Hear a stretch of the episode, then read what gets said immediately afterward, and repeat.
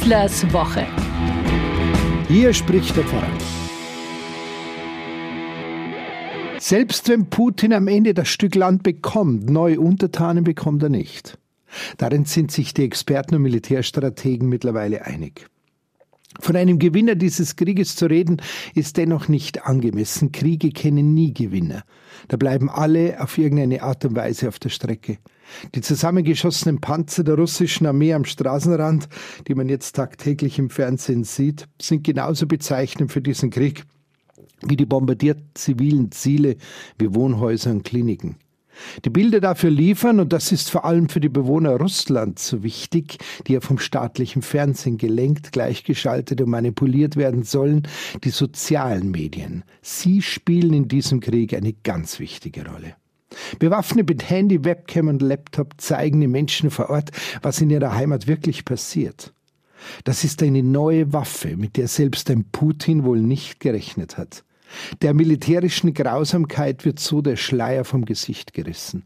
Sie wird alltäglich, wohnzimmertauglich. Jeden Abend bekommen wir die Krieg-Updates frei Haus und nicht nur wir hier im Westen.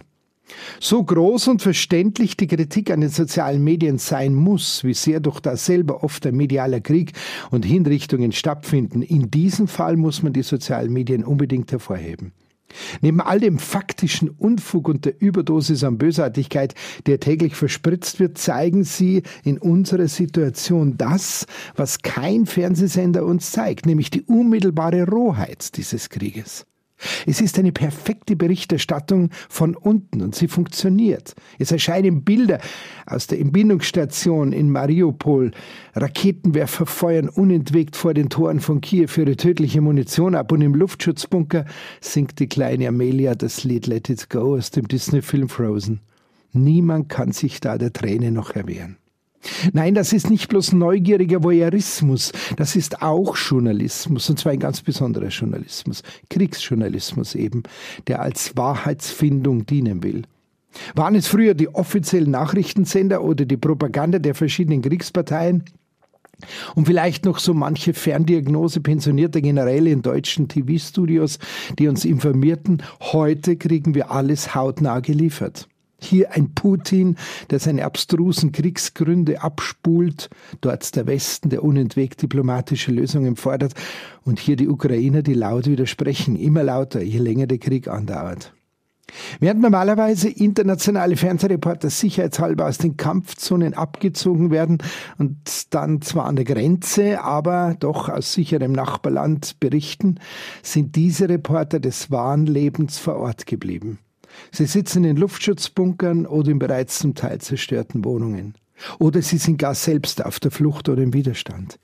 Ihre Live-Berichte sind deutlich, mal laut, mal wortlos, eindringlich. Sie berichten direkt von den vom Krieg Betroffenen und kämpfen bewaffnet mit Handy, Webcam und Laptop die Schlacht ihres Lebens. Es ist schon alles sehr widersprüchlich. Einerseits führt Putin einen Krieg gegen eine deutlich unterlegene ukrainische Militärmacht, andererseits hat er es mit einem solch übermächtigen Gegner zu tun, den so niemand auf der Rechnung hatte, nämlich die gesamte ukrainische Zivilgesellschaft. Diese Menschen wollen nicht besiegt, nicht befreit und schon gar nicht versklavt werden. Und sie sprechen dieselbe Sprache wie die Soldaten, die gerade in ihr Land eindringen. Von einer großen russischen Nation jedenfalls ist schon längst nicht mehr die Rede. Für Putin ist dieser unmögliche große weiße Tisch bezeichnet geworden, an dem er sich bei Gesprächen vor seinen Gesprächspartnern regelrecht verschanzt und in Deckung geht. Wie anders tritt da ein Präsident der Ukraine auf. Gerade die sozialen Medien haben ihn regelrecht zum Feldherrn der öffentlichen Meinung gemacht. Während Putin sich versteckt, steht ein Wlodomir Zelensky im olivgrünen T-Shirt auf der Straße und damit auf Kommandohöhe. Er posiert nicht. Er ist greifbar nahe. Es ist zwar Putins Krieg, aber hier ist Zelenskys Gegenoffensive. Putin droht, Zelensky fordert, ohne Unterlass. Putins Auftreten widert einen an, während ein Zelensky mitreißt. Er und seine Armee haben vielleicht nicht die Waffenkraft wie Putins Streitkräfte, aber Zelensky, Klitschko und Co. benutzen Instagram, Twitter, Facebook und Telegram. Und sie sind immer zu hören und zu sehen, aus denen ihnen zugänglichen multimedialen Rohren, bekunden ohne Unterlass ihren Lebenswillen und wehren sich gegen jedwede Unterdrückung. Auf diese Art und Weise befeuern sie noch ganz nebenbei intensiv den Zusammenhalt hier bei uns in der Europäischen Union. Aus den Luftschutzbunkern von Odessa, Kiew, Charkiw und Mariupol wird nicht geschossen, wie auch, aber es wird gesendet. Diese Menschen schweigen nicht, sie erzählen und lassen diesen Krieg nicht zu einem stummen Alltagsgeschehen werden. Wird es einen dritten Weltkrieg geben, fragen sich gerade viele Menschen. Auf jeden Fall wird er anders sein als früher, nicht allein wegen eines drohenden Atomwaffeneinsatzes. Diese direkte Kommunikation zwischen den Völkern wie in diesem Krieg hätte wohl einen Holocaust in seinem ganzen Ausmaß unmöglich gemacht. Die im Dunkeln sah man eben nicht. Jetzt schon.